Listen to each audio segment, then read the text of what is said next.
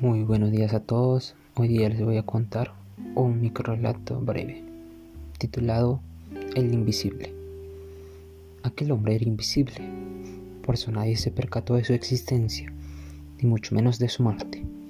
Por eso nadie fue a su sepelio, ni a su entierro. Gracias, hasta la próxima.